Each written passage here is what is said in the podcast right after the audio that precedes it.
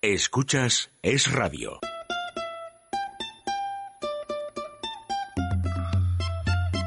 Déjate de historias con María José Peláez.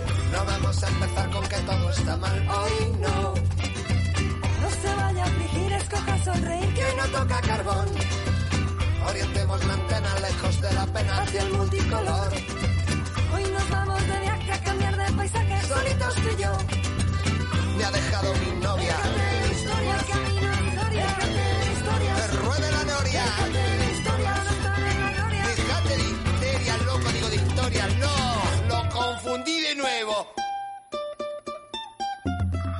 Ayer entrevistamos a Víctor Alvarado, estuvimos hablando de cine y de libertad, precisamente el nombre de su página web, cineylibertad.com. Os contaba alguna historia, alguna anécdota muy curiosa de la, que se aprenden las frases de las películas sus hijos. Intentó que entrara en, en antena, pero el peque normal pues sufrió un ataque de vergüenza, pero hay grabación. Soy Carlos. Hola, me llamo Íñigo Montoya. Tú mataste a mi padre. ¡Prepárate a morir! Hola, soy... Hola, soy Javier. Me llamo Íñigo Montoya. Tú mataste a mi padre.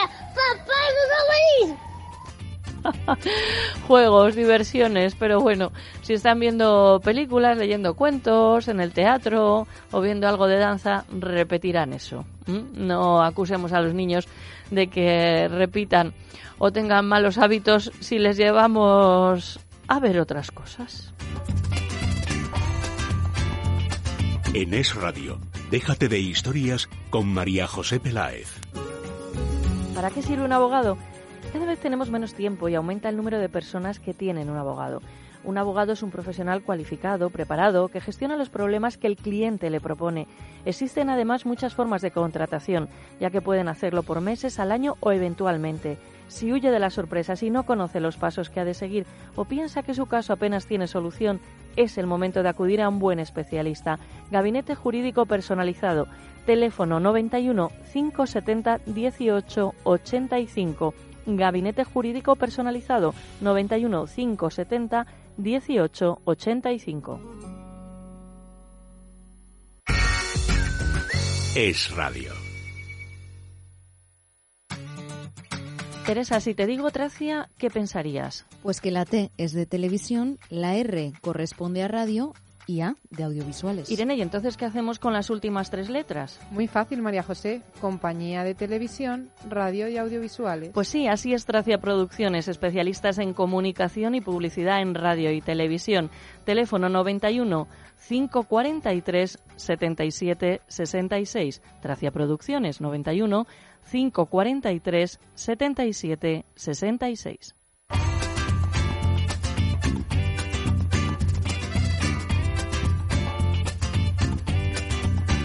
Teresa, ¿qué te ha llamado la atención? Buenos días, María José. Pues seguro que muchos de nuestros oyentes conocían esta noticia, pero nunca está de más recordarlo, sobre todo si nos está escuchando alguien que no es de Madrid y que va a hacer mucho turismo por la capital. Madrid dice adiós al Metrobús. A partir de este viernes 7 de julio, los usuarios de Metro de Madrid, Metro Ligero, autobuses de la EMT y o interurbanos podrán solicitar y usar el nuevo billete multi. Se trata de una tarjeta tipo monedero en la que podrán recargar billetes sencillos o de 10 viajes. Es multipersonal, es decir, que podrá ser utilizada por varias personas. Como decíamos, esta tarjeta pondrá fin a los billetes sencillos, ya conocido como Metrobús. Hasta el 14 de octubre de 2017, esto es muy importante, se podrá pedir la tarjeta completamente gratuita y a los solicitantes se les enviará sin coste a domicilio por correo postal y se puede pedir, María José, máximo una tarjeta por persona y no más de dos por domicilio de la Comunidad de Madrid. A mí todo esto me parece muy raro, no estoy Sí. en condiciones de descifrarlo, pero seguro que tiene alguna trampa y varios inconvenientes. Bueno, una vez pasado este plazo, a partir del 14 de octubre, tendrá un precio de 2,50 euros. En el caso de las tarjetas cuya primera carga sea un billete turístico, el precio de la tarjeta estará incluido en el precio de la venta del propio billete turístico. Y bueno, pues las tarjetas podrán comprarse en las máquinas automáticas de metro y metro ligero y en la red de estancos y otros puntos de venta autorizados. Mm, no lo sé, estaba hace unos días en la Universidad de Verano del Escorial me raptó Ana María Zaría. Buenos días. Buenos días, María José. Porque estaba Teresa comentando una cosa que a lo mejor hay quien, ay, qué bien, qué bien, qué bien, y yo estoy pensando los inconvenientes. sí, desde luego. Y ¿te acuerdas que comentamos allí había una profesora muy buena, nos estaba hablando sobre los big data Sí. y decía que ella pensaba que las instituciones públicas que no nos engañaban. Digo, bueno, yo como creo que todos intentan engañarnos, ¿no? Y esto sería un poco lo, lo mismo. ¿Tú eres usuaria de transporte público? Yo no tanto. Bueno, de vez en cuando sí, pero uso Vas más con el tu coche. cochecito. Sí, Vas con tu cochecito. con el coche, sí. Además me da un poquito más de libertad, pero bueno, si quiere coger el metro, pues ¿Cómo allá se- vamos. ¿Cómo se llama? La tarjeta multi. A mí solo hay una cosa de esto que sí que me parece bien A ver. y es que mm, por fin vamos a poder utilizar lo mismo para viajar en metro y en autobús, Vale. porque había que sacarse dos billetes distintos. El Vale. que te sacabas para el metro no te valía para el autobús y esto a mí me parecía un poco absurdo. Bueno, bien, bien. Dame argumentos positivos que los necesito. Saludamos a la internacional Irene de Fruits, a nuestra community manager. Ella habitualmente se desplaza en moto.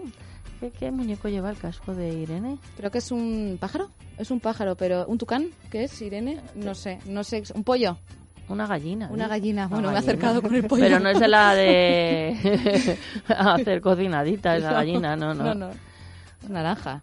Una gallina de Valentino Rossi. Ah, luego vamos a poner la foto. Así si ven ese casco por Madrid que sepan el otro sitio que es Irene de Fruits. Damos la bienvenida también en realización técnica al hombre sensato, al veterano del grupo, a Luis Alonso, al frente del área cultural Antonio Peláez, al dibujante Fernando Corella, ya nos ha mandado la viñeta, ya está en redes sociales, en Facebook somos Déjate de Historias con acento en la E y al dibujante Fernando Corella.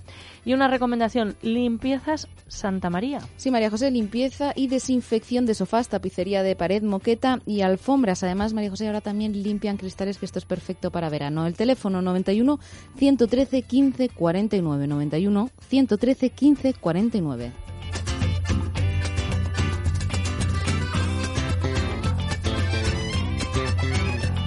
Déjate de historias.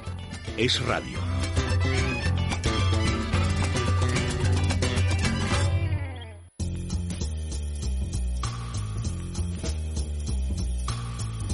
Luz Hernández, especialista en belleza y estética de luz, terapias naturales. ¿Es posible eliminar el acné?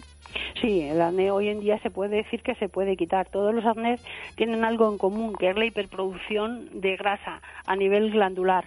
Entonces, una de las primeras cosas que tenemos que hacer es desobstruir ese poro donde está ese quiste, extraerlo y luego posteriormente regular la glándula sebácea, que para mí es importantísimo, porque una vez que hemos regulado la grasa quitamos la bacteria y empezamos también a su vez a quitar lo que son las cicatrices del acné. Utilizamos peeling vegetal, con lo cual secamos la piel y después regulamos las glándulas sebáceas. Primera consulta gratuita llamando al 91 578 1965 o acercándose a la calle Príncipe de Vergara número 28 91 578 1965.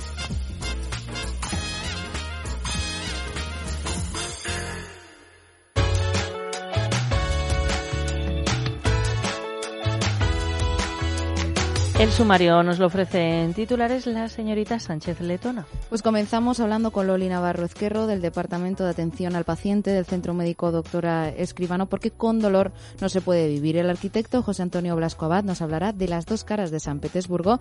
También conoceremos todos los detalles del caso Charlie Gard, el niño británico de 10 meses que padece una enfermedad rara y mortal con el abogado español afincado en Londres Mario Hilde Velasco.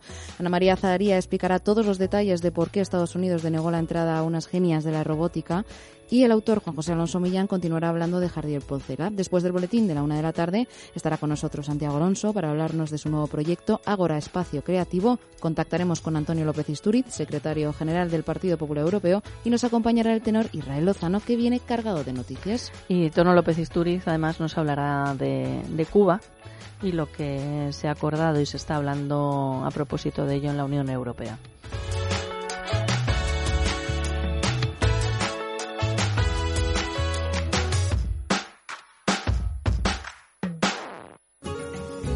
¿Para qué sirve un abogado? Cada vez tenemos menos tiempo y aumenta el número de personas que tienen un abogado. Un abogado es un profesional cualificado, preparado, que gestiona los problemas que el cliente le propone. Existen además muchas formas de contratación, ya que pueden hacerlo por meses, al año o eventualmente. Si huye de las sorpresas y no conoce los pasos que ha de seguir o piensa que su caso apenas tiene solución, es el momento de acudir a un buen especialista. Gabinete Jurídico Personalizado. Teléfono 91 570 18 85. Gabinete Jurídico Personalizado 91 570 18 85.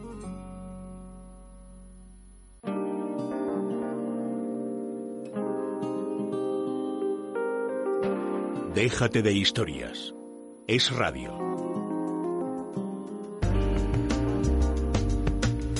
Vamos hasta la calle Goya 25 de Madrid. Allí está Loli Navarro Ezquerro, es responsable del Departamento de Atención al Cliente del Centro Médico Doctora Escribano. Buenos días, Loli. Hola, buenos días, María José. Bueno, en tu hábitat natural, yo sé que eres feliz en el, en el centro. Llega gente que no es tan feliz porque tiene dolores, pero ella pues tiene auténtica vocación de poder contar cómo son los tratamientos que allí se hacen para osteoporosis, artritis, artrosis, fibromialgia. Es una mujer que el otro día me decía, mejor sí creo que igual he equivocado mi profesión, porque a mí lo que me gusta, ya sabes que yo casi todo lo cuento, son los medios de comunicación y lo hacen muy bien. Así que, y además también estudiaste mm, magisterio y tienes pues ese amor y esa paciencia, ¿no? También que requiere la, la docencia, cosa que, Hmm. que admiro. Así que algo, algo tendremos que pensar, Loli, para que Algo, algo, algo pensamos. para que hagas quieras. para que hagas en, en la tele con Déjate de historias, pero de momento Encantada. El, reto hoy es saber mm, de todos los tratamientos que hacéis en el, en el centro, Ajá. ¿hay algún dolor, alguna molestia, alguna enfermedad que se acreciente con el con el calor, que sea especialmente molesta? Pues la verdad es que cualquier dolor es molesta, tanto con el frío con el calor. Sí que es verdad que toda la patología relacionada con las articulaciones, sobre todo la artrosis, eh, lo notamos más con el frío, ¿vale? Pero nosotros siempre abogamos por hacer tratamientos en la zona estival, cuando toda, en, la, en la temporada estival, cuando todavía eh, no hace frío, para luego tener esa calidad eh, de vida en invierno, que es cuando, cuando más nos angustia los dolores. Con el frío se agudiza bastante. Y la humedad, porque yo he escuchado, claro, que muchas veces pues decimos la playa, las piscinas, pues a- apetecen, pero que no son muy buenas para los huesos o eso es un mito. Siempre y cuando las es un poco mito, o sea, si las, el agua está muy fría, pues lógicamente pues no nos vamos a encontrar bien, pero si Mm. el, el- vamos a la piscina, a la playa en verano, que la temperatura es una temperatura agradable, nos viene fenomenal, porque además la natación a todo el mundo le viene bien, tanto si tenemos artrosis, osteoporosis, porque en el agua pesamos un 10%, no lesionamos, no deterioramos el cartílago, que es lo que se lesiona cuando intentamos hacer deportes de impacto, y en el agua podemos movernos como si hiciéramos, por ejemplo, si hacemos aquagym, Ujú. como si hiciéramos eh, aeróbic, pero dentro del agua no lesionamos y fortalecemos el músculo. El músculo eh, tiene una función muy importante. Es como el paraguas cuando llueve, nos protege. El músculo protege al hueso y protege a la articulación. Cuando, es decir, que si tenemos una buena calidad muscular, vamos a estar eh, mucho más respaldados frente a patologías importantes, tanto a nivel de nuestras articulaciones como de nuestros huesos. Loli, ¿cómo son los tratamientos que se hacen en el centro médico de la doctora Escribano? Pues son tratamientos naturales, sin efectos secundarios. Nosotros llevamos más de 25 años y sobre todo son tratamientos que nos van a mejorar la calidad de vida. Eh, tratamos artrosis, osteoporosis, fibromialgia, todas las patologías relacionadas con el, con el dolor y lo hacemos sobre todo con productos naturales sin efectos secundarios. Los tratamientos se hacen aquí en clínica mediante láser, magnetoterapia, dependiendo de, de- del diagnóstico de la doctora, y van acompañados de un tratamiento por vía oral que va a nutrir el hueso, va a nutrir la articulación, pero siempre de forma natural. Es decir, nuestro tratamiento lo hace, lo puede hacer gente diabética, hipertensa, trasplantada, con doble trasplante. Digamos que nuestros huesos y articulaciones empiezan a envejecer a partir de los 30 años y tenemos que dar al cuerpo un aporte exógeno que en teoría deberíamos obtenerlo con la ingesta que hacemos en la dieta habitual. Como no es así, aquí estamos nosotros para dar ese aporte exógeno que van a nutrir nuestros huesos y nuestros cartílagos para llegar a los 50 pues con una calidad de vida excelente. Bien, y a partir de los 50. pues a partir de los 50 vamos a estar fenomenal porque vamos a venir en la calle Goya 25, segundo izquierda, donde nos vamos a asegurar a llegar a esa edad con una buena calidad ósea y articular. Importantísimo, la prevención. Nosotros siempre abogamos por la prevención. A partir de los 30 años deberíamos todos realizarnos una densitometría ósea, una prueba sencilla, sin radiación ninguna, que nos va a decir en qué estado están nuestros huesos. A nivel de hueso trabecular son los huesos chiquititos que conforman nuestro esqueleto y a nivel de hueso cortical que son los huesos largos.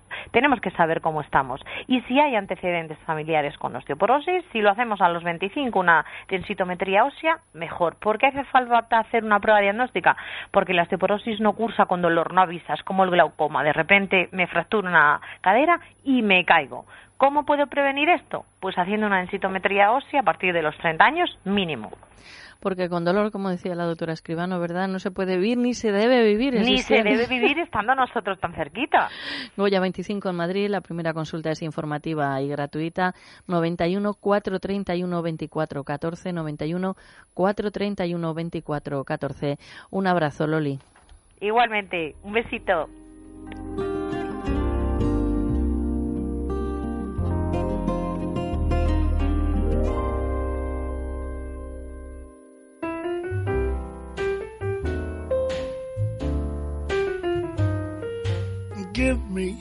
A kiss to build a dream on.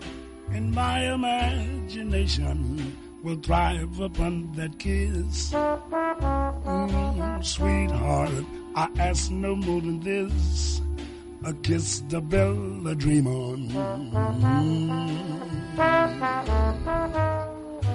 Give me. Mm.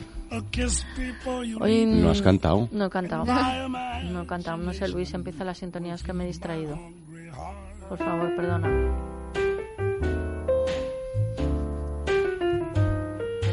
Give me a kiss to build a dream on, and my imagination will thrive upon that kiss. Mm, sweetheart, no, es el sitio que cojo yo habitualmente, pero ahora, ahora, creo que, que si yo entro ahora, ¿no?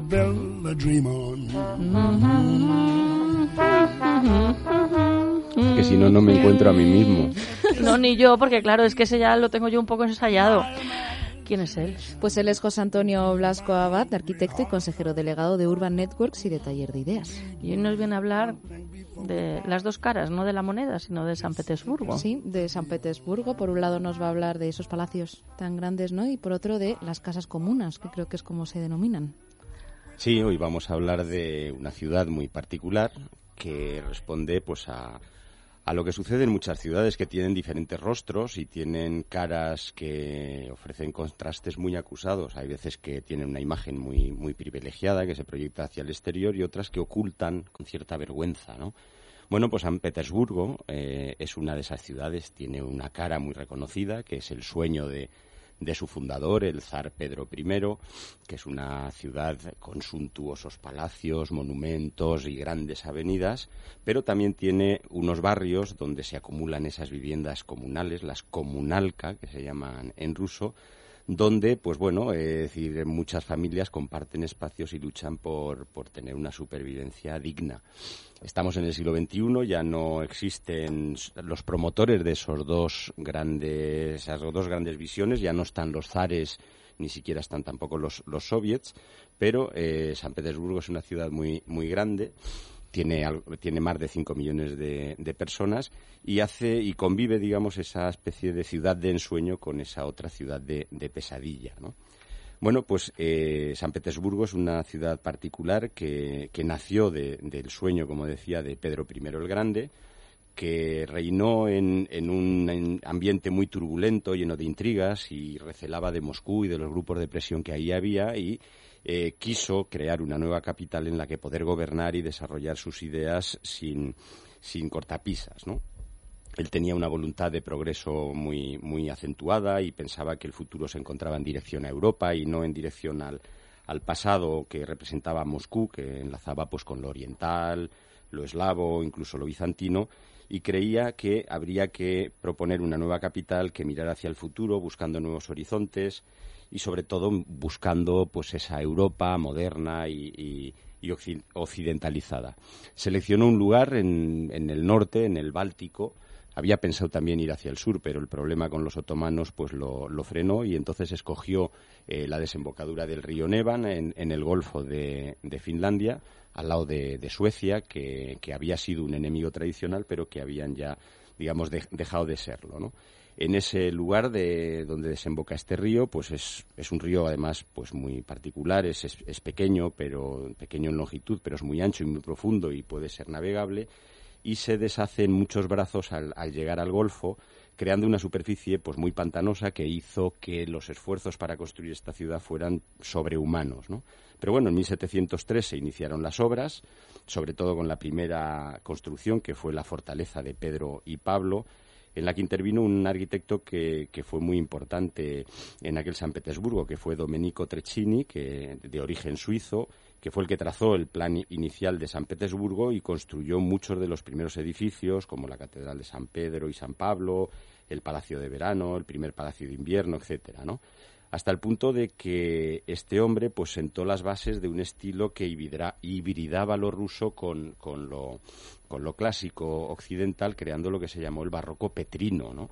Dice, bueno, la ciudad iría creciendo, eh, con, con, muchas dificultades, incluso pues tuvo problemas eh, por, por, la presión que había desde Moscú para recuperar la capitalidad, pero bueno, al final se asentó y desde 1712 a 1918 fue la capital, la capital de Rusia, condición que perdió nuevamente a favor de, de, Moscú, ¿no? Bueno, pues la, la ciudad, eh, como decimos, es una ciudad que tiene esa visión llena de palacios o llena de avenidas que tienen un sugerente, un nombre muy sugerente ahí, ¿no? Se llaman las perspectivas, ¿no? La perspectiva Nevsky, ¿no? Que es una de las principales que, que une los astilleros del, del almirantazgo con, con las vías hacia Moscú, ¿no? Pero bueno, pero esta ciudad fastuosa tiene también una cara B que eh, procede de la implantación del socialismo real a partir de la revolución soviética.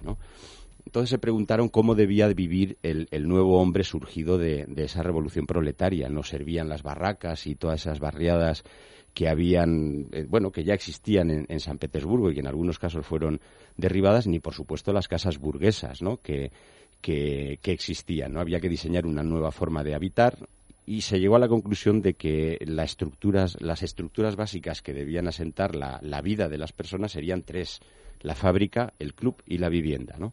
La fábrica era el centro del proceso productivo, el club sería el centro de la actividad colectiva, muchas de las, de las tradicionales actividades familiares se iban a asumir en esos clubs y luego la vivienda que sería el reducto de lo, de lo individual. Claro, la vivienda era algo mínimo, donde prácticamente pues era como para dormir y poco más. Fijaos, eh, había una idea que se asemeja y es paradójico, pero a, a, lo que sería un hotel, ¿no? Es decir, con, con mínimas eh, habitaciones para, para las personas y luego todo, desde plancha, desde cocina, guardería, eh, lavado, etcétera, todo estaba centralizado. Claro, como los kibbutz, pero ahí nos meteríamos en otra historia para controlar el pensamiento y que no puedas hablar en privado y bueno, es toda una forma de control ideológico y el político. El por qué, digamos, tiene, tiene efectivamente esas raíces y tal.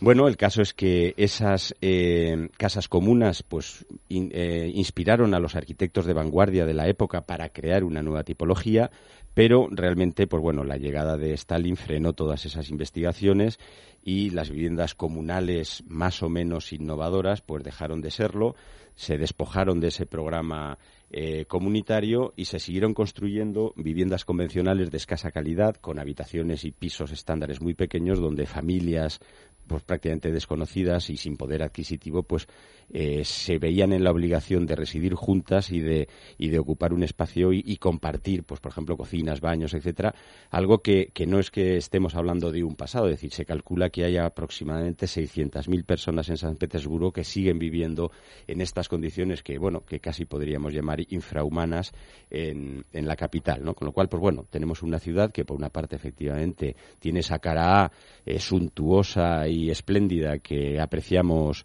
sobre todo los, los turistas, pero tiene esa cara B, eh, pues bueno, eh, con cierta indignidad que, que procuran ocultar, ¿no? Muy bien, José Antonio, como siempre. Interesante lo que nos cuentas. Tienen, si quieren, leer más temas como, como este, que comparte con nosotros todos los miércoles José Antonio Blascobad, lo pueden hacer en su página web o en la página web www.taller-medioideas.com, taller-medioideas.com. Te quedas un ratito, ¿no? Sí, sí. will make that moment live. Oh, give me what you alone can give. I'll kiss the pill I dream on. ¿Has notado que tenías gases en plena reunión de trabajo?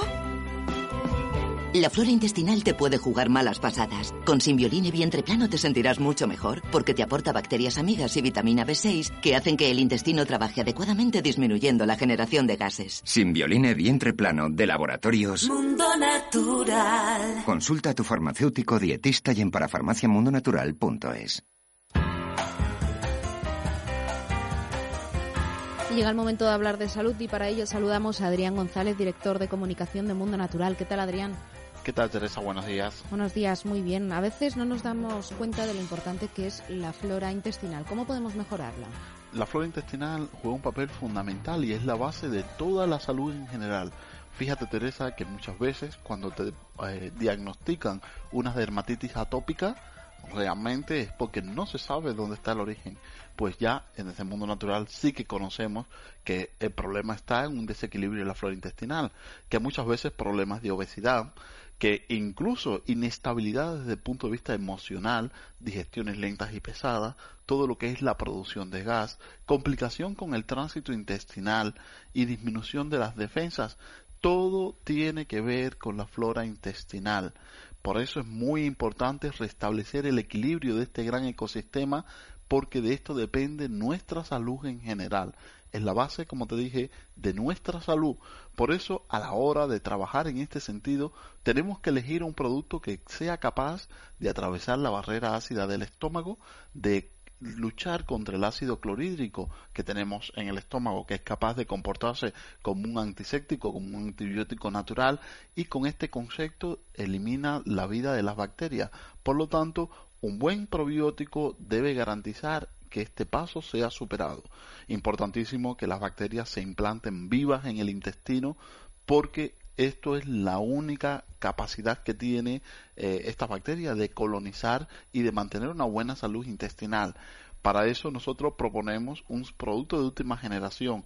Es Simbioline Vientre Plano. Simbioline Vientre Plano es una mezcla, realmente son dos mezclas probiótica dentro de una misma cápsula que además contiene la parte prebiótica que es el sustrato o el alimento de las bacterias y esto le confiere eh, esa convivencia en una misma cápsula del probiótico y el prebiótico que se, en sí se llama simbiótico le confiere la capacidad de llegar, de estimular, de promover todo lo que es la restauración del equilibrio del ecosistema intestinal en el tiempo adecuado. Realmente con respecto al tiempo en que debemos hacer repoblación de la flora intestinal, se ha pronunciado la Organización Mundial de la Salud y nos recomienda 90 días mínimo con simbioline vientre plano o con cualquier otro simbiótico que utilicemos, porque buscamos un efecto acumulativo y aunque notemos que mejoramos considerablemente con el paso de los días y eh, incluso en los 10 primeros días sufre un vuelco nuestro sistema digestivo para mejor, pues eh, debemos continuar con una cápsula día de simbioline vientre plano durante 90 días. De aquí depende en que no suframos recaídas frecuentemente y esas personas que incluso van al pueblo, se desplazan a la playa o simplemente hacen un viaje y se complica el estreñimiento y si vienen esos problemas gastrointestinales, pues verás como de todo esto es más llevadero o no sufrimos un estrés en el ecosistema intestinal tan fácil cuando utilizamos Simbioline vientre plano. Además, Simbioline vientre plano lo podemos encontrar en las parafarmacias del Corte Inglés y si queremos pedir información sobre este producto o sobre cualquier otro, podemos llamar al teléfono de Mundo Natural, que es el 91 446 0000 91 446 0000. Adrián González, director de comunicación de Mundo Natural. Muchas gracias por acompañarnos. Muchas gracias, Teresa. Bienvenido a Parafarmacia Mundo Natural. Detrás de este saludo hay un equipo de técnicos especializados para ayudarte a mejorar mejorar tu salud. Profesionales que te asesorarán sobre el producto más adecuado para ti. Pero si prefieres informarte y hacer tus pedidos desde casa, visita nuestra web para farmaciamundonatural.es. O llama al 91 446 0000. Mundo Natural. Tu tienda de salud y belleza natural.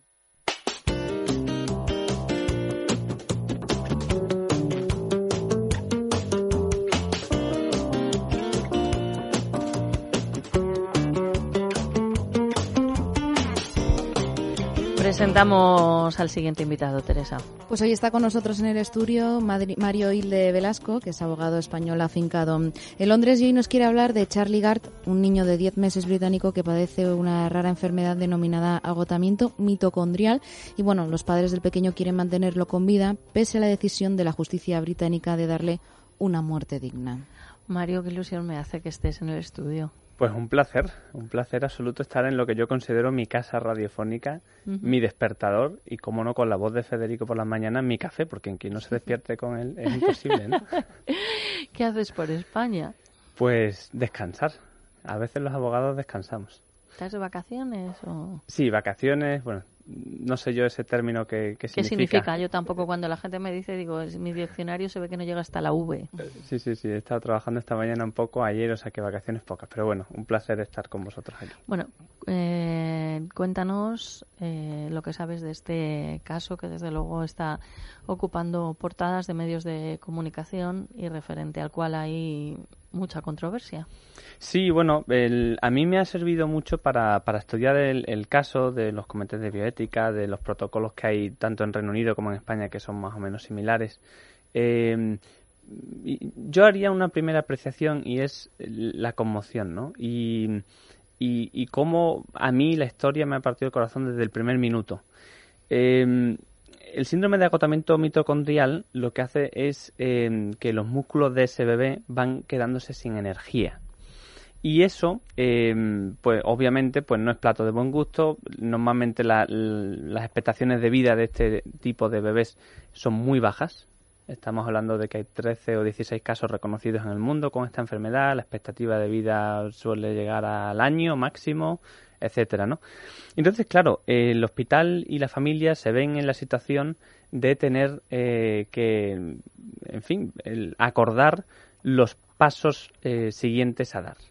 Es una enfermedad de la que no hay cura, eh, pero eh, eso no significa que haya que dejar morir al niño. Eh, cuando no hay cura a una enfermedad, y esa eh, es más o menos la práctica en, España, lo que se hace es, pues, eh, cuidados paliativos, ¿no? Hay muchas unidades de cuidados paliativos, aquí en Madrid hay una buenísima, en el Bambino Jesús del Vaticano también. O que normalmente se reconoce la dignidad que tiene ese bebé por el hecho de, ser humano, ¿no?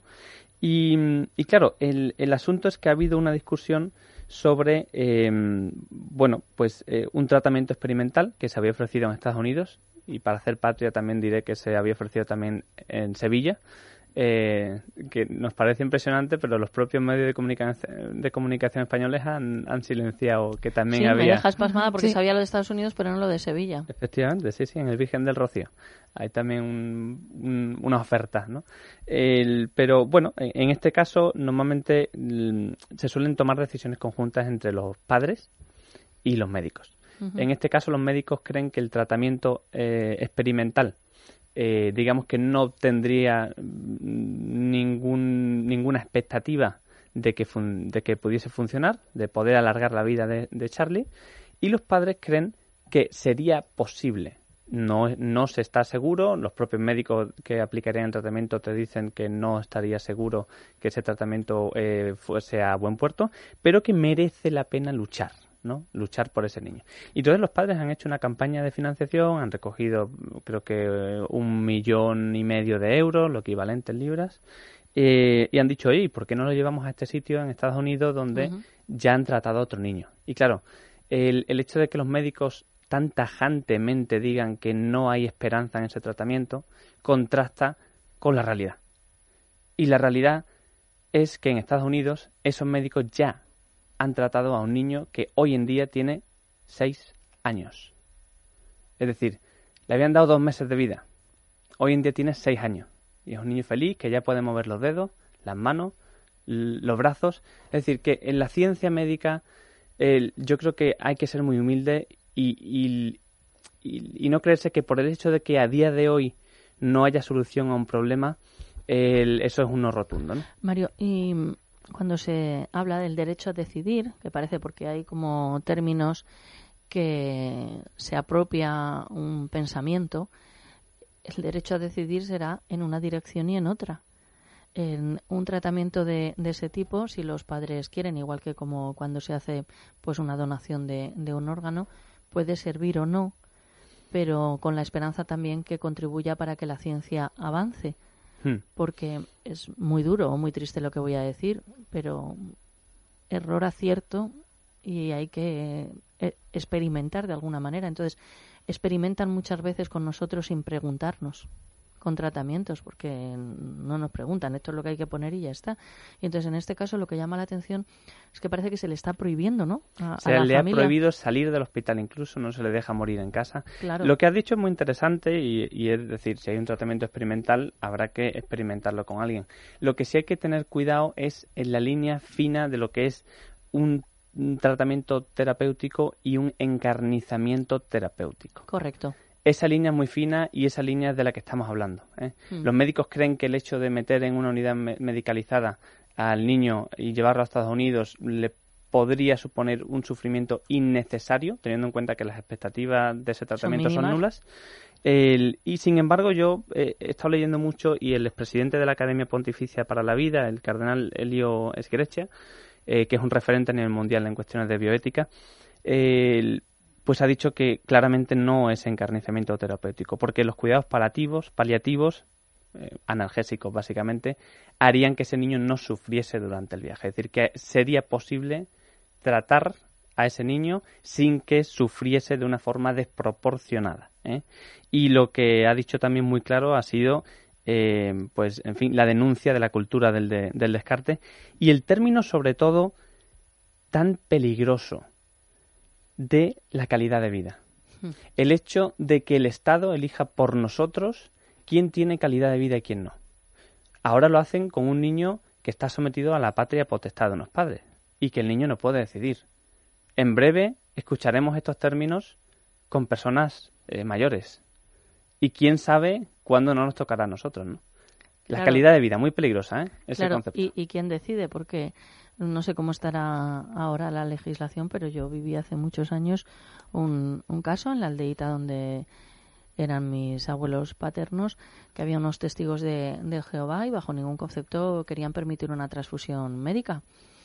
Entonces, mm, no, quiero decir, pues los padres eh, hasta qué punto, ¿no? A mí la verdad yo no he entendido el caso que no les dejen hacer lo que ellos eh, quieren hacer. Unas personas mayores, documentadas, llega un momento en que, bueno, los médicos estarán al servicio y tendrán su, su criterio, pero quien sea responsable es el que tiene que dar ese paso al frente. Eh, el, caso de los testigos de Jehová es un caso que llegó aquí, según recuerdo, al Tribunal Constitucional. Hay hoy en día ya hay unos preparados de sangre, cualquier médico me puede corregir, pero creo que hay mm, otras vías eh, para esos casos, pero normalmente lo que se atendía era al, al bien del menor y entonces pues era al final un juez quien decidía sobre el asunto. Mario, ¿has hablado con los abogados de la familia? Bueno, he tenido la, la posibilidad eh, mm. de, de, enviarles un mensaje que me han respondido instantáneamente porque a mí se me ha ocurrido una, una idea, ¿no? Eh, para salir de esta. No sé, que seguramente no habrá tiempo para ello, pero bueno. El caso es que en Reino Unido el, el Parlamento es soberano en todos sus extremos, que, que, significa que puede incluso tumbar sentencias judiciales vía ley. Esto es una cuestión muy rara, no se hace mucho. El último caso creo que documentado fue en el año 62 del siglo XX eh, en el caso de Burma. Pero bueno, el, el asunto es que yo creo que si los partidos políticos quisiesen, podrían iniciar la aprobación urgente de una bill, que le llaman allí, una proposición de ley, el, para evitar la, la muerte de, de, este bebé. Entonces yo se lo he propuesto a los abogados como opción jurídica, la, la están estudiando, pero no, no he recibido ninguna respuesta al, re- al respecto, ¿no? Bueno, pues te pedimos que nos tengas informado y informados y que cuentes con, con nuestro apoyo, si en algo podemos contribuir. Muchas Eh, gracias. Mario Hilde Velasco, abogado español, afincado en Londres. Un abrazo. Un abrazo.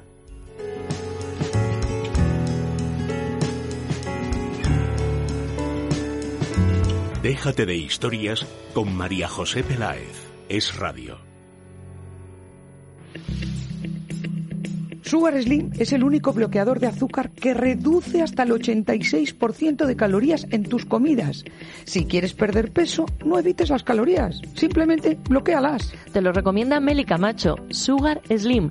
Lo puedes conseguir en la página web www.parafarmaciadeconfianza.es, parafarmaciadeconfianza.es o llamando al 91 279 4700. Y ahora, si compras dos botes de Sugar Slim, te hacen un 40% de descuento en la segunda unidad. Aprovecha y llama 91 279 4700.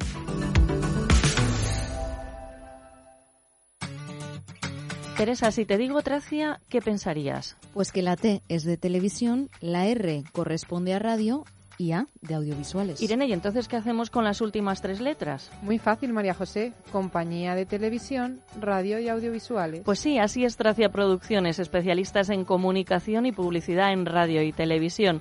Teléfono 91 543 77 66. Tracia Producciones 91 543 77 66.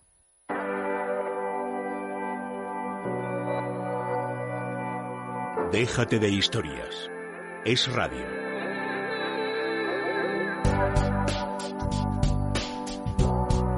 Ana María Zaría, colaboradora de la sección internacional de Déjate de Historias, hoy hasta dónde nos lleva. Nos va a llevar hasta Estados Unidos, pero por una mala razón, porque niega la entrada a unas genias de la robótica por ser afganas. Genias, ¿se puede ¿Se decir puede así? decir? No lo sé, te lo iba a preguntar antes, pero A mí me digo, suena ya me ha fatal. pillado. A mí me ya me ha suena pillado. Fatal, ¿no? Un poco... Los genios no- de- Yo creo que son genios. Genios. Sí, a, mí me, es como a, mí lo me- de a mí me presidenta, su- a mí presidente. me suena a Lolita Flores y a las Azúcar Moreno, que me hacen mucha gracia, pero no me suena. Es una No sé. genia, usted es una genia. O bueno, No sé. o, o más finos los de Apple, que yo fui a, a reparar mi, mi iPad y me empezó a llegar unos mensajes del Genius Bar. Digo, bueno, este será un sitio de pilinguis o algo así que anda por aquí. Yo no me enteraba que, claro, como lo ponen todo así muy estiloso, Genius Bar, ya me he enterado que es como se llama la zona de reparación de Apple. Pues ni idea, ¿eh? Bueno, pues, ah, que son mujeres. Son Sí. mujeres, sí. Pues son unas estupendas señoras. Venga, Eso vamos allá. es. Eh, seis adolescentes de origen afgano y un sueño. Competir en el Force Global Challenge, una competición tecnológica para estudiantes de todo el planeta que se celebrará entre el 16 y el 18 de julio en Washington. Vienen de Afganistán, un país que está sometido a controles extremos por parte de Estados Unidos, azotado por la guerra y la discriminación a las mujeres. A pesar de ello, las seis chicas decidieron romper las barreras, formaron equipo en los institutos de Herat y emprendieron el camino hacia la culminación de su quimera para participar en un concurso de robótica. Los grandes avances nacen del sueño de un niño de hacer algo grande. Queremos ser ese niño y perseguir nuestros sueños para mejorar la vida de nuestra gente. Con estas palabras, extraídas de la página web de Force Global Challenge, iniciaban su andadura para llegar a la meta, tener la oportunidad de disputar este concurso, que consiste en construir un robot que distribuya bolas. Pero su sueño, el de un niño de hacer algo grande, al que aludían en sus escritos, el sueño de unas adolescentes valientes, se vio truncado antes de empezar. En el mes de marzo, los materiales que habían mandado a la organización para construir el robot no llegaron a su destino.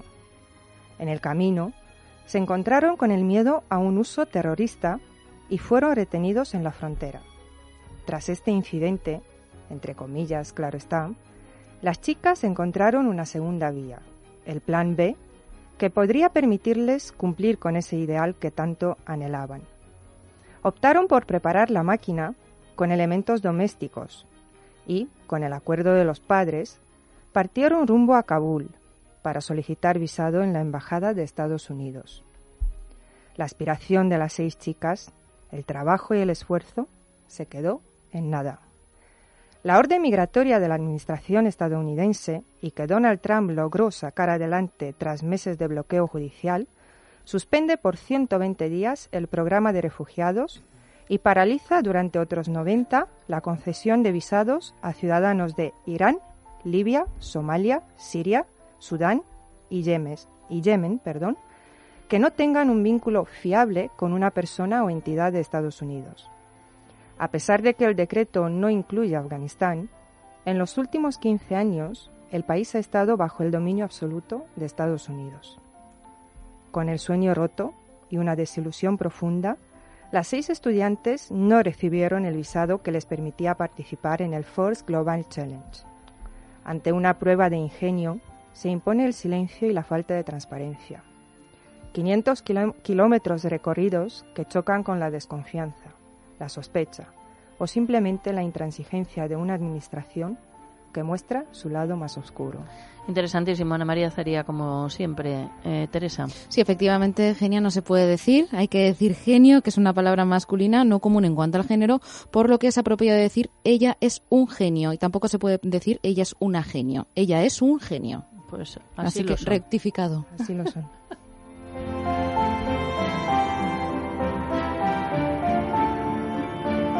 En Es Radio, déjate de historias con María José Peláez.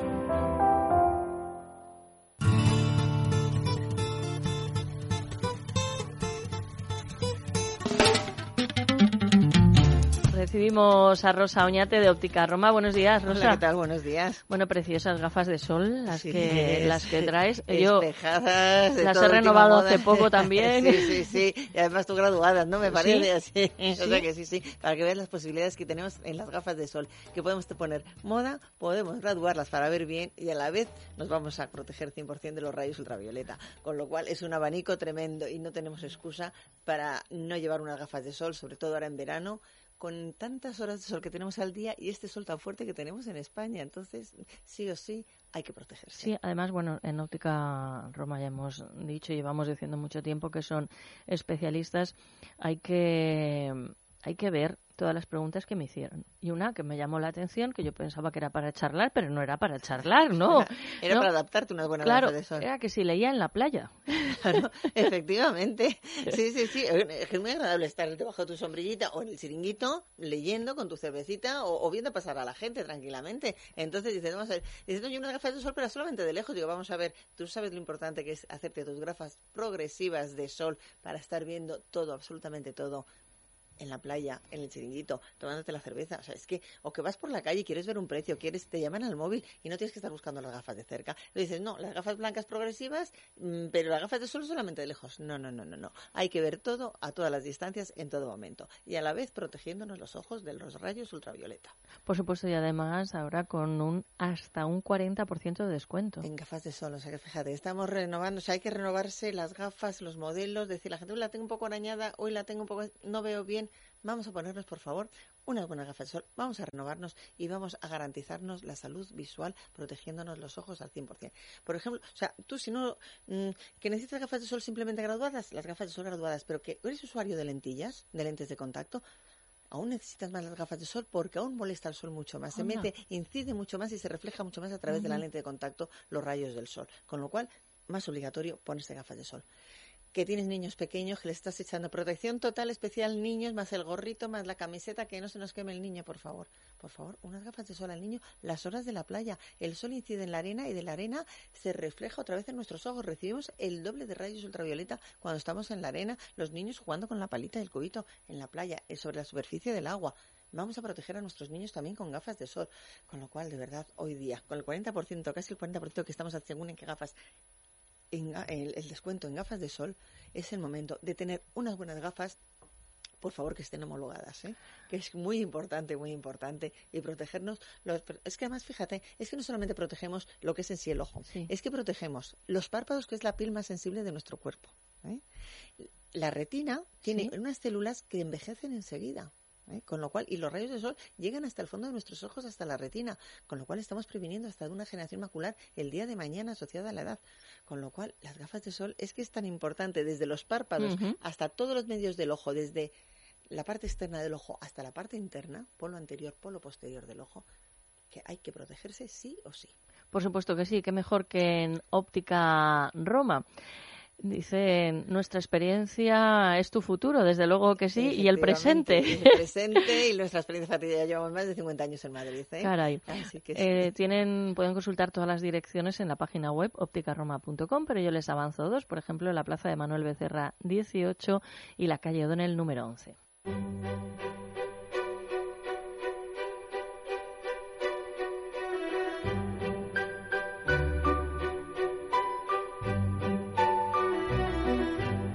Alonso Millán, buenos días. Hola. Que como tenemos poco tiempo, vas a hablar en estéreo. Pues voy a ver si hablo deprisa y así gano más tiempo. Bueno, hemos dejado, estamos en la vida de Jardiel, como todo el mundo sabe. Y acababa de estrenar, eh, pues yo creo que es su mejor comedia, ¿verdad? Que se lo hizo hasta debajo de un almendro. Su mejor comedia, de lo cual, después del pañuelo de la, de la dama errante y Madre Dama Padre, Jardiel se ha convertido en estos momentos en el autor de moda. A continuación estrena dos comedias fundamentales en la historia de Jardiel, que son Los habitantes de la casa deshabitada y Los ladrones somos gente honrada, que ahí continúa dando trabajo a Fernando Fernán Gómez, aquel muchachito que le sacó en aquella comedia y, que sigue siendo hasta el final de la vida de Jardiel, sigue siendo su íntimo amigo, que es Fernando Fernán Gómez. Después de esto, Edgar Neville, que estaba en aquel momento en, en Los Ángeles, estaba de cónsul, porque era diplomático, estaba de cónsul y mm, con Charlot y demás hacen un- una historia que es que traigan unos humoristas españoles a Hollywood para hacerlo de vencedor de Rancio, que ya lo había hecho Jardiel y Tono con Miura en España también habían hecho un celular de de Rancio que tenía mucho éxito, que era coger una película antigua, casi siempre muy mala y siempre alemana, y a eso le ponían unos diálogos y le ponían unas cosas muy divertidas y la gente iba al cine y se reía muchísimo. Entonces embarcaron López Rubio, que era inseparable de Jardiel, como todo el mundo sabe, eh, Tono, Miura, y se encontraron allí con, con Edgar Neville. Hicieron una serie de películas. Jardiel es el primero que se viene, se aburre de, de de Am- América y no es que Miura y Tono no se aburrieran de América, porque ya contaré el próximo día, cuando hable de Miura y Tono, todo lo que hicieron en, en Estados Unidos.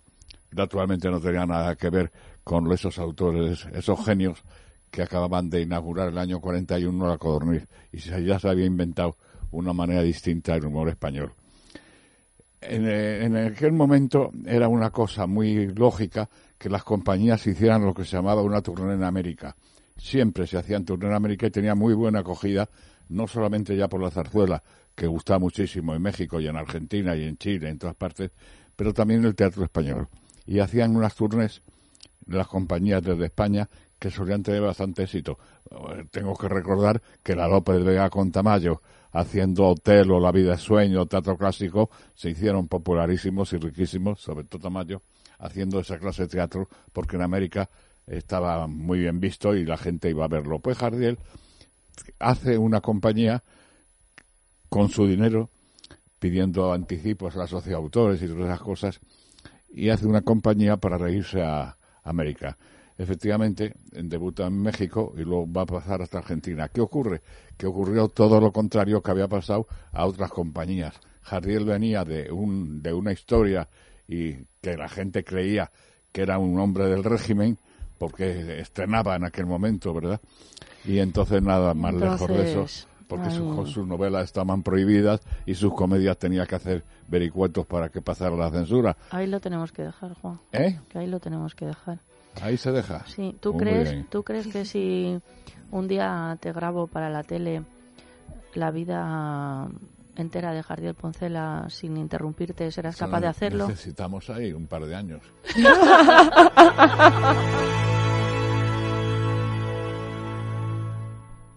Estás escuchando Es Radio.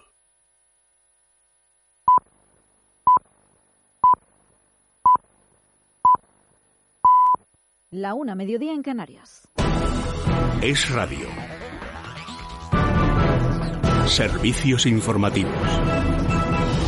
Muy buenas tardes. Continúa el pulso separatista en Cataluña después de que la consejera de Gobernación, Merichel Borràs, haya garantizado que existe, dice, el compromiso del gobierno catalán para que haya urnas de cara al referéndum del 1 de octubre. Asegura que, como cualquier otra votación, esto se debe hacer con urnas, mientras antes el vicepresidente Uriol Junqueras ha negado cómo van a escuchar la legalidad española.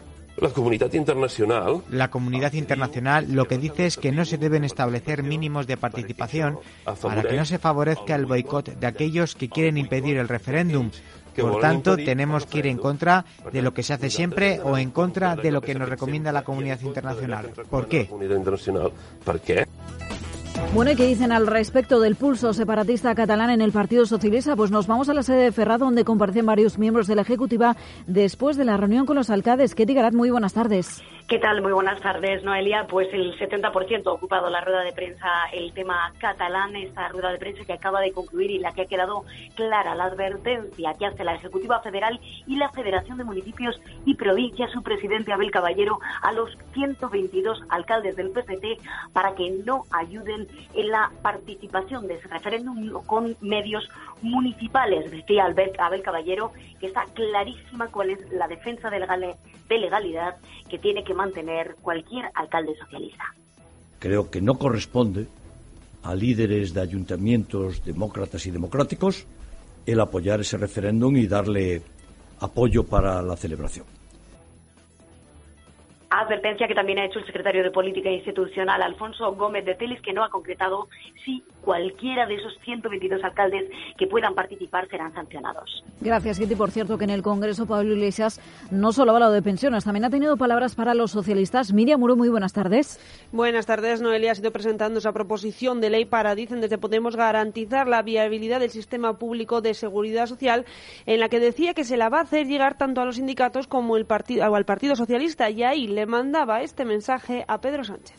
Esta propuesta estará en la mesa en cuanto se nos convoque a ella que tengamos con el Partido Socialista en términos de, de, reunión de nuestros equipos económicos. Aquí quiero dejar algo muy claro. Nosotros no queremos competir en ninguna liga de las izquierdas. Nosotros queremos asegurar las pensiones en España y queremos buscar acuerdos parlamentarios para que se proteja a los pensionistas actuales y a los futuros pensionistas. Propuesta Noelia que dice que hay que eh, observar nuevas vías de financiación del sistema de la seguridad social, como modificar o crear nuevos impuestos.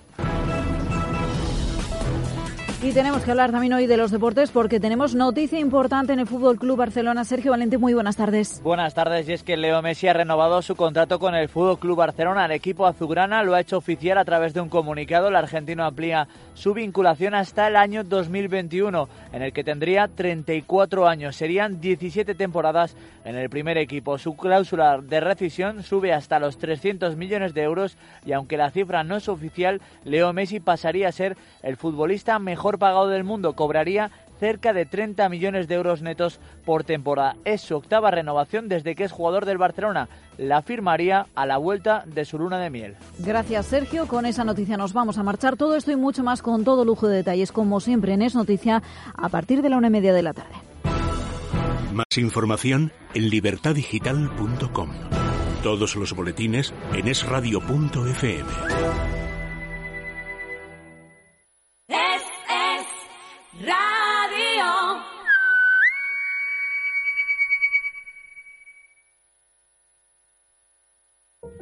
Una cuenta nómina sin gastos ni comisiones. ¿Por qué no? Así es la cuenta nómina de Open Bank, con la que recuperarás el 1% de tus principales recibos. Con tarjeta de débito y todos los cajeros del Santander en España gratis. Así es el nuevo Open Bank. ¿Por qué no? Descúbrenos en openbank.es.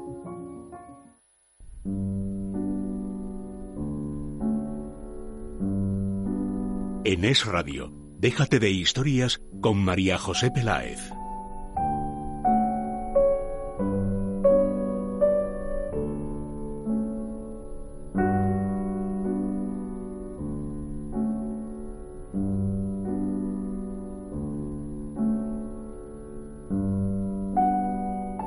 Que es la música que al escuchar esta sintonía, Teresa, fíjate que está con nosotros en el estudio Santiago, pero iba a empezar con aquello de Santiago es actor, director de teatro y escritor.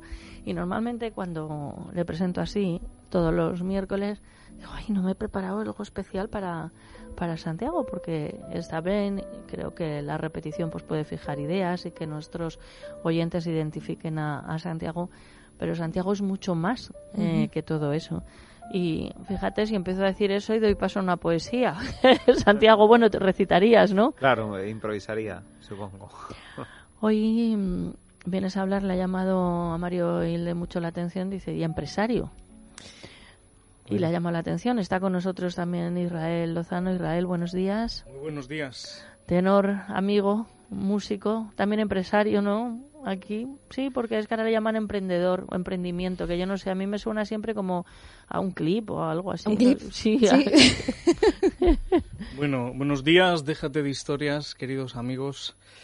Eh, yo creo que el artista al final tiene que reinventarse y tiene siempre que renacer muchas veces de sus cenizas y para que haya un nuevo nacimiento a veces dicen que la autodestrucción hasta cierto punto es buena, pero yo creo que uno tiene que ser emprendedor en muchos sentidos y, y sí, hay que, hay que dar ideas al universo. Bueno, pues Santiago viene a hablarnos hoy de lo que nosotros le preguntemos, por supuesto, pero especialmente de este tema. Sí, de Ágora Espacio Creativo, un nuevo concepto de ocio y formación en Alcalá de Henares. Santiago, ¿por qué?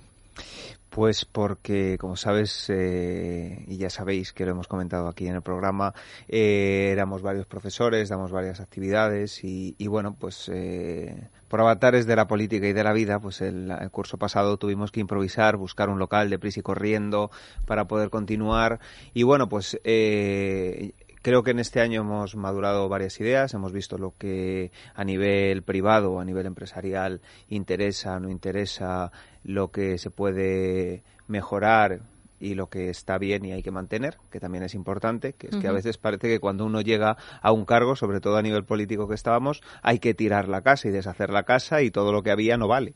No, hay cosas que funcionan y si funcionan, ¿por qué cambiarlas? Bueno, y prueba de ello es que, por ejemplo, las clases de teatro que tú dabas en, en Alcalá, ¿desde hace cuántos años? Mm, Pues muchos años, 10, 9, 10 años. Que tenían cantidad de éxito porque empezaste con cuántos Sí, alumnos. con muy poquitos alumnos, eh, con un grupo de 4 o 5 y acabé con más de 100. Entonces, eh, no hay nada, porque los alumnos han venido conmigo y al final no se ha, se ha terminado sin hacer nada. Hay espacios inmensos, prácticamente vacíos, con alguna... Ahora Espacio Creativo ya ha nacido, está en la calle Federico Monpou número 8 en Alcalá de Henares. ¿Qué clases se van a, Bueno, a e- dar? está ahora naciendo, en septiembre es la, la apertura de, de puertas. Es un espacio muy grande, eh, casi el doble de donde estábamos, son más de 820 metros cuadrados, que es bastante amplio. Tenemos una sala Silence, que vamos a impartir yoga, mm, eh, meditación, mindfulness, un espacio de Bueno. paz, que a veces ante tanto ruido hace falta. Está insonorizada y, y preparada para, para eso, para trabajar en el silencio. Tenemos Agora Teatro, que es una salita mm, con unas 50 o 60 butacas de aforo, pero es un teatro, eh, es una salita de teatro coqueta, pero con un espacio escénico mm, de una boca de 7 metros, que es un Está teatro que está bastante bien, es una sala chiquitita y está la estamos adecentando bien para que tenga toda las- la calidad técnica y artística necesaria. Y luego tenemos un gran salón que ahí se harán las actividades de zumba, baile, también hay una sala de pilates. Y el salón sí son más de, son como 400 metros de salón, también con otro escenario amplio, donde haremos, además de las clases eh, que más espacio necesitan o más multitudinarias, haremos eventos de fin de semana con, con, eh, actividades puntuales porque eh, lo que este espacio eh, anteriormente era un salón de bodas, eventos, cafetería y mantenemos esa licencia también de actividad para ampliar. Qué Por eso es un, un lugar de formación y también de ocio, porque vamos a, a disponer pues de catering, de te puedes tomar algo y además pues eh, esas actividades. Los propios alumnos también pueden hacer por algunas tardes pues monólogos o alguna eh, muestra de microteatro o teatro breve o, o, alguna presentación de alguna comedia también. En Facebook sois Espacio Agora Creativo, en Twitter arroba Agora Creativo, en Instagram también están arroba Agora Espacio Creativo. Quien quiera información sobre las clases o cómo se puede apuntar, ¿qué tiene que hacer? Sí, a través de ahí. El email también, que, que es espacio.agora.creativo.gmail.com y, y ahí, ahí le atendemos o pasarse por allí a partir de septiembre. Recordamos la calle Federico Monpou número 8 en Alcalá de Henares. Vendrás otro día a contarlo también, ¿no? Claro que sí. Prepárate una poesía, a ver si da tiempo y la recitas al final del programa. Se pone a ello. Venía con un libro. Por si acaso. Creo que me conoces. te voy conociendo. Santiago Alonso.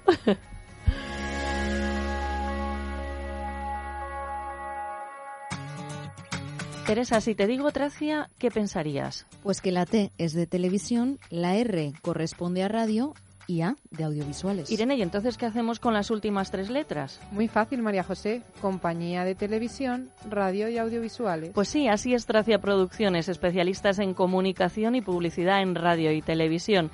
Teléfono 91 543 77 66. Tracia Producciones 91 543 77 66.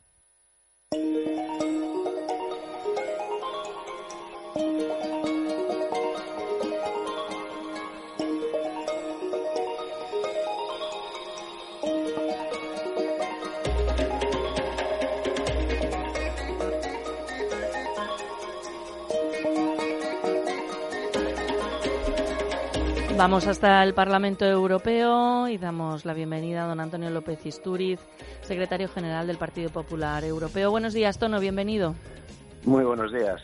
Bueno, hoy vamos a hablar de un tema que me toca muy de, cerca. Aunque tengo este deje tan castizo y a veces puede resultar a lo mejor un tono hasta chulesco, una tiene más sangre cubana que otra cosa en su cuerpo. Así que, bueno, el Pleno del Parlamento Europeo eh, vota el primer acuerdo de cooperación entre la Unión Europea y Cuba tras un debate eh, con la jefa de la diplomacia comunitaria. ¿Cómo va transcurriendo esta votación final? ¿Cómo se va preparando, Tono? Bueno, el informe probablemente saldrá eh, le hemos dado una vuelta. Eh, el, informe está hecho por la socialista Elena Valenciano, que muchos oyentes se acordarán de ella. Sí. Eh, bueno, pues en principio el informe que ella había elaborado era una especie como de guía turística de Cuba, ¿no?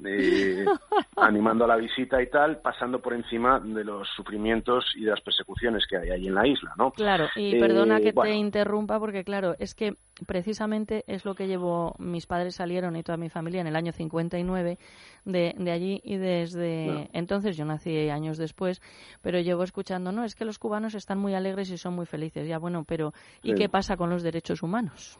Efectivamente. Y eso es lo que le hemos recordado desde el Partido Popular Europeo. Hemos puesto muchísimas enmiendas. La mayoría de ellas se aprobarán hoy y entonces el, el informe sí tiene ahora una perspectiva eh, mucho más realista de la situación, ¿no? Del Estado de Derecho Humano, de la persecución y de los prisioneros políticos que siguen existiendo en la isla, porque sigue siendo una dictadura. No sé si alguien ha, ha cambiado de opinión. Dicho eso, también esto es producto de un cambio de posición de la Unión Europea había una posición que se creó en los años 90, eh, cuando estaba José María Aznar de presidente en España, de gobierno, esa posición distinta del bloqueo americano. El bloqueo americano era bloqueo a todo, que afectaba también a la población cubana. Eh, sin embargo, la posición, yo siempre he dicho, la posición europea era mucho más inteligente, porque era, iba contra las figuras del régimen. Las sanciones se aplicaban al régimen, no al pueblo cubano y eso es lo que realmente pues tenía diferencia y era muy bueno y por eso ha funcionado también tantos años. Sin embargo, ahora tras lo que tras las negociaciones de Obama, eh, bueno y el prácticamente casi reconocimiento del régimen a nivel internacional, eh, se han volcado todos, pues bueno, eh, ahora Trump ha cambiado las cosas en Estados Unidos, veremos cómo acaba esto. Eh, pues aquí en Europa, la vicepresidenta de la, de la Comisión Europea, Mogherini, digamos la ministra de Asuntos Exteriores Europea, que tenemos aquí, pues bueno, es fiel a, este, también tengo que recordar que es del Partido Democrático, de la izquierda europea, Bueno, pero yo creo que con buena voluntad, bien intencionada, pues intenta también eh, eh, acercarse, un proceso de acercamiento ¿no? a, Cuba eh, para ver cómo podemos cambiar la situación y, ah, y una negociación pues que se está estableciendo con el régimen. Bien, eh, yo siempre lo he dicho, yo tuve ayer una intervención en el Parlamento Europeo puedo citar alguna frase, si, me permite, Por favor. sobre esta sobre esta intervención. Yo dije, mire, digo, vamos a ver, ni yo, delante de ella y de muchos colegas, ¿no? Y digo, mira, ni yo ni mi generación creo que, no sé si llegaremos a ver la unión política europea. No sé si llegaremos a ver el final de esta crisis que está produciendo la globalización. Eh, no sé si llegaré a ver el final del atractivo que desgraciadamente sufren nuestras sociedades democráticas por regímenes autoritarios por miedo precisamente a esa globalización, ¿no? Con lo que está pasando con Rusia, Turquía, ¿no? Cuba y otros y China, ¿no? De repente todo el mundo quiere relaciones con China, pero es una dictadura comunista. Bueno, es decir, y digo, lo que sí yo o mi generación veremos y estoy convencido de ello, la llegada de la libertad y la democracia ¿eh? a nuestros hermanos cubanos. Eh, y yo le pedí a la izquierda democrática que la hay en el Parlamento Europeo, a mis compañeros de la izquierda democrática, les pedí, por favor, que no añadan más ladrillos al muro de Berlín cubano. Eh, que las buenas intenciones son buenas y ojalá se lleven a buen puerto. Lo que queremos todos, y eso es lo que nos tiene que unir, es una transición pacífica, política en Cuba que cambie ya este régimen, que desaparezca y que haya una democracia establecida en Cuba. Un poco, digamos, a lo mejor tal vez modelo español, hay una transición allí que nosotros podemos exportar a muchos países del mundo, ¿no? Es decir, empezar y, trabajar para que esa transición sea lo más pacífica posible y afecte lo menos posible al pueblo cubano. Y es una decisión que el pueblo tiene que tomar y que se le tiene que ofrecer. Bueno, pues esa es, esa es la cuestión. Y mientras tanto, sin olvidarnos de que hay cientos de presos políticos en estos momentos, gente retenida, gente que no puede salir de la isla, eh, se está recrudeciendo la persecución por parte del régimen, eh, pasa lo de siempre, lo que ha pasado en los últimos 70 años, cada vez que se le abre la mano al régimen, este aprieta más dentro de Cuba. Y ah, me hago eco unas palabras que ayer mencionaba un compañero mío en el plenario. Dice, como dijo Juan Pablo II, eh, no es solamente el mundo que se tiene que abrir a Cuba, es que Cuba se tiene que abrir al mundo. Y aquí pasa lo de siempre, el mundo se abre a Cuba, pero Cuba no se abre. Y que cuando digo Cuba me refiero evidentemente al régimen cubano, no al pueblo cubano. ¿eh? Eh, en fin, pues esta es la situación. Hemos logrado controlar este informe, hemos hecho la denuncia debida de nuestros compañeros que están siendo perseguidos y encarcelados ahí en Cuba y mantener desde luego siempre la guardia sobre este asunto. Tono, mm, cuando te estaba escuchando y estoy ahí medio llorando, cosa que no se debe hacer en la, en la radio, pero es que mira las cosas de, del destino. no sé, hoy es el aniversario de la muerte de, mi padre, hace ya unos años que, murió. Y él nació en, en Cuba y nunca pudo volver a su isla. Había una bandera en, en Cuba, de Cuba en, en casa que pusimos sobre su, su féretro y cuando muchas veces están con esos grandes debates o la gente ve que es que llegan cruceros a Cuba, por supuesto yo siempre pienso en, en mi padre, en la, mi madre es catalana pero de familia cubana, en tantas y tantas personas que han vivido lejos. Yo me considero una exiliada política porque debería haber nacido allí y cocino más fácil, por cierto, eh, frijoles, tostones, ropa vieja que una tortilla española que se me da muy mal o unas croquetas. y, y, esa es la, la realidad. Pero desde que murió mi padre, que siempre pensamos que podríamos ir en algún momento a una Cuba libre, no a una Cuba vendida y barato y barata al capitalismo, eh, pues seguimos más o menos igual. Entonces es muy importante lo que has comentado de la disposición sobre los derechos humanos. Em, he comparado eh, muchas veces en antena Cuba a, un zoo. Hay gente que va al zoo y le gusta mucho ver los animalitos, ¿no? Y están, están muy bien allí. O van a un acuario y los ven allí. Bueno, pues a lo mejor puede ser muy divertido para los turistas, pero es repugnante ver cómo gente que defiende los derechos humanos van allí y consiguen pues a alguien por a cambio de unas medias o que tengan esclavos alrededor y, y, no ven lo que se produce una semana así y otra también con las damas de blanco y con tantas y tantas personas encarceladas frente a Venezuela eh, que está teniendo difusión afortunadamente a través de las redes sociales. Esa oportunidad no la tuvo Cuba porque desde el año 59 hasta que ya se empezó a saber algo a través de, Internet ha sido muy complicado. Pero la situación eh, sigue estando igual. O sea, que no haya un Castro, hay otros y hay su línea y simplemente hay que pasear por aquellas calles y abrir los ojos para, para saberlo. Pero, pero bueno, José, eh, yo te digo, todo esto lo hacemos y lo hago en honor de tu padre y de muchísima gente que yo conozco, cubanos que han sufrido el exilio, ¿no? Y la persecución, a, gente que actualmente está también en prisión, ¿no? Que yo conozco, además, personalmente. Te diré, lo, te diré lo difícil que es aquí en el Parlamento Europeo, como en otras instituciones, con la izquierda europea. Yo tuve que escuchar ayer en el plenario, mientras yo hacía esa intervención, posteriormente a una señora de Izquierda Unida, cuyo nombre no me quiero acordar porque ahora no me acuerdo, y a y a este Couso, el de que también está en Izquierda Unida, ¿no? Y tal, decir, bueno, ella decía que también que España tenía sindicalistas presos, comparaba la dictadura cubana con la democracia española. Es decir, eh, el grado de obsesión de, parte de la izquierda europea y española en la defensa de una dictadura absolutamente abrasada, fuera de lugar, decimonónica, es una cosa que es para un estudio psicológico. Es decir, pero ¿en qué mundo vive esta gente? No me extraña eh, que jamás, y ojalá sea así, puedan llegar a, a, gobernar este país o lo que sea, porque es que, es que da miedo pensarlo una señora que defiende que España, eh, la democracia española, es lo mismo que la dictadura cubana, pero, pero ¿dónde hemos llegado? Es decir, eh, una gran reflexión, porque el problema, María José, ya no es solo Cuba, es que lo ves en casa, en ese tipo de cosas y ese tipo de intervenciones, ¿no? Dices, eh, ojo, ojo, ojo, ojo, que acabamos como Cuba al final, ¿eh? eh porque con esta gente, vamos, o sea, es para dar miedo. Desde luego, y tanto.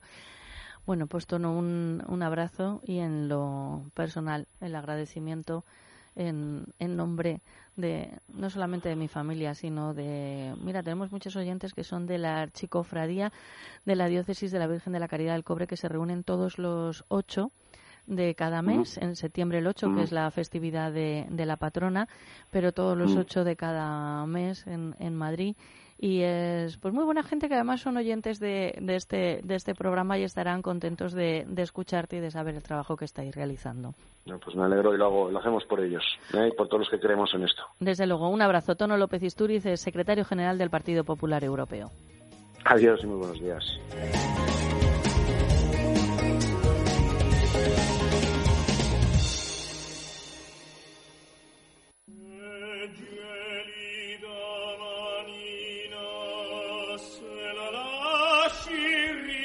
Israel Lozano es tenor y amigo, embajador de la música. Sí, María José hoy viene cargado de noticias porque por un lado acaba de cantar una gira de antología de la zarzuela en Córdoba y en Málaga y luego por supuesto también tiene su sección de Lozano and Friends. Buenos días y enhorabuena porque todas las entradas vendidas. Pues sí, muchísimas gracias. La verdad es que es un placer que viva la zarzuela y es un placer ser un embajador de la ópera, de la música y también de nuestro género de la zarzuela, que aunque uno lleva ya 17 años en Washington y viajando por el mundo... Washington D.C. Washington D.C., efectivamente, eh, pues eh, es, un, es un honor, ¿no? hablar de zarzuela y cantar zarzuela y de la mano del maestro Pascualosa con el grupo de Filarmonía, pues la verdad que ha sido un exitazo. Y han pasado muchas cosas en este mes, que, que aparte de, de esta cosa de zarzuela, pues también felicitar públicamente a nuestra compañera Jessica Sánchez porque también ha tenido un, un bebé. Hablando de, de, Málaga, pues de Bruno, por supuesto que sí, esta mañana me escribía con ella y tenemos tiempo para saludar a un grande que quiero que lo presentes, uno de los amigos de Israel. Pues sí, hablando de América, hablando del 4 de julio, 4th of July, pues tenemos aquí el, el placer de tener en España a un aventurero intelectual, emprendedor y un gran maestro de la comunicación y del periodismo que es eh, mi querido amigo Alberto Avendaño, que ha trabajado 25 años para, para el Washington Post y acaba de recibir hace dos semanas nada más y nada menos que un Emmy por un documental que, ha realizado. Enhorabuena, Alberto, bienvenido. Muchas gracias. Eh, bueno, escuchar esas palabras de, de la boca de una persona tan maravillosa como Israel Lozano. Mira, eh, Washington DC se llama Washington DC y Washington le dijo sí a Israel Lozano. Y Israel e Israel Lozano le dijo sí a Washington bueno. y hay un hay una hermandad en, en ese otro lado del Atlántico, en ese mundo que yo llamo, eh, bueno, los que somos miembros de la Academia Norteamericana de la Lengua Española la llamamos hispanounidenses y Israel Lozano se ha convertido en un, en un hispanounidense en toda una referencia para los que hemos seguido la cultura en, en Estados Unidos. Alberto, en realidad él es un unidense porque une eh, a todos los que estamos en el universo eh, Lozano nos acaba uniendo. Me ha contado que vienes a final de julio, vas a estar en Madrid. Bueno, eh, a finales de julio estoy en Madrid. Ahora estoy en mi tribu particular, en la patria de los afectos. Eh, yo naturalmente no soy nacionalista periférico, pero soy gallego hasta la médula. Y, y hay una cosa que se llama la patria de los afectos. Y esa patria de los afectos para mí es Galicia, evidentemente. Eh, ahora mismo, bueno, estaba en- eh, esta- estoy haciendo un viaje sentimental eh, en el mejor espíritu anglosajón de, de la literatura de viajes al lado de mi hijo. Entonces le estoy enseñando eh, los sitios más peligrosos y absurdos en los que mi, mi generación en la adolescencia se emborrachaba y hacía otras cosas. Y también la Catedral de Santiago, Está claro, claro, hay que Y- sopesar. Hay que hay que sopesar y hay que claro hay que dejar por lo menos una, una moneda puesta a las puertas del paraíso pero lo hago lo hago con mi hijo y, y eso tiene y eso eh, eso no tiene precio porque las cosas que son valiosas eh, como mi amigo Israel y como mi hijo no tienen precio Por supuesto que no. Alberto, cuando termine el programa, te llamará Israel para comentarte porque va a estar a finales de julio en Madrid. Nos apetece grabar una entrevista con un poquito más de tiempo, Israel, a ti, a Alberto, para la tele, charlando.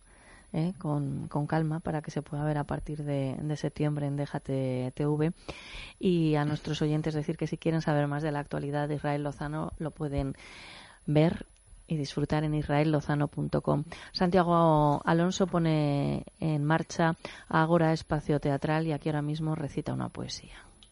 Pues lleva por título Te dije adiós y no te había sido. El frío invierno cubrió mis azucenas. La flor marchita dejó caer los pétalos moribundos y un sonido de madera al fuego ensordeció el silencio de aquella madrugada. El vino dulce dio sabor a mi garganta y una lágrima llenó de olvido al viento. La noche húmeda como mi cara y oscuridad sombría en todas mis mañanas. Te dije adiós y no te había sido, y te miré aunque tú no me miraras. Te dije adiós y ya tu amor dormido agonizaba. Qué bonito, un aplauso. ¿De quién es, Santiago? ¿De quién es? Pues se la dedicamos al maestro Alberto Avendaño, no sé si sigue todavía con nosotros, justamente nos queríamos despedir. Claro que sí, pues dedicada el mañana en el programa, ¿qué sucederá? Pues mañana tenemos teatro en vivo, María José, además una obra de Miura, La Bella Dorotea. Fantástico. Qué bueno. Irene de Fruits está que no para en el programa con redes sociales, cogiendo llamadas, atendiendo el saludo desde producción de, de Irene y una recomendación para comer y estupendamente restaurante Ferreiro, comer, cenar. Lo que sea. El teléfono 91 553 93 42 91 553 93 42. Nos vamos, pero eso sí, que sean ustedes muy, pero que muy malos. ¿Qué dicen los que entienden de esto que es divertidísimo? lejos de. Hoy nos vamos de viaje a cambiar de paisaje, solitos tú y yo. Me ha dejado mi novia. Historia, camino, historia, historia. Que ruede la noria. Historia, no está en la gloria. Déjate de historias, loco, digo de historias. No, lo confundí de nuevo. Con dolores no se puede vivir. Deje de sufrir. Centro Médico Doctora Esquivano le ofrece tratamiento sin antiinflamatorios. Primera consulta gratuita. 91 431 24 14. Tratamiento de la artrosis, osteoporosis y fibromialgia. 91 431 24 14.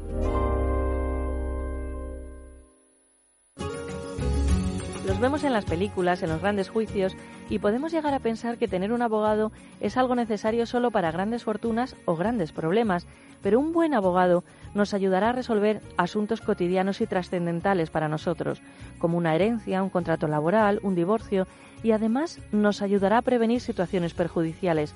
Existen muchas formas de contratación de un abogado, ya que pueden hacerlo por meses, al año o eventualmente. Si huye de la sorpresa, si no conoce los pasos que ha de seguir o piensa que el suyo apenas tiene solución, es el momento de acudir a un buen profesional. Gabinete Jurídico Personalizado 91 570 18 85. Teléfono 91 570 18 85.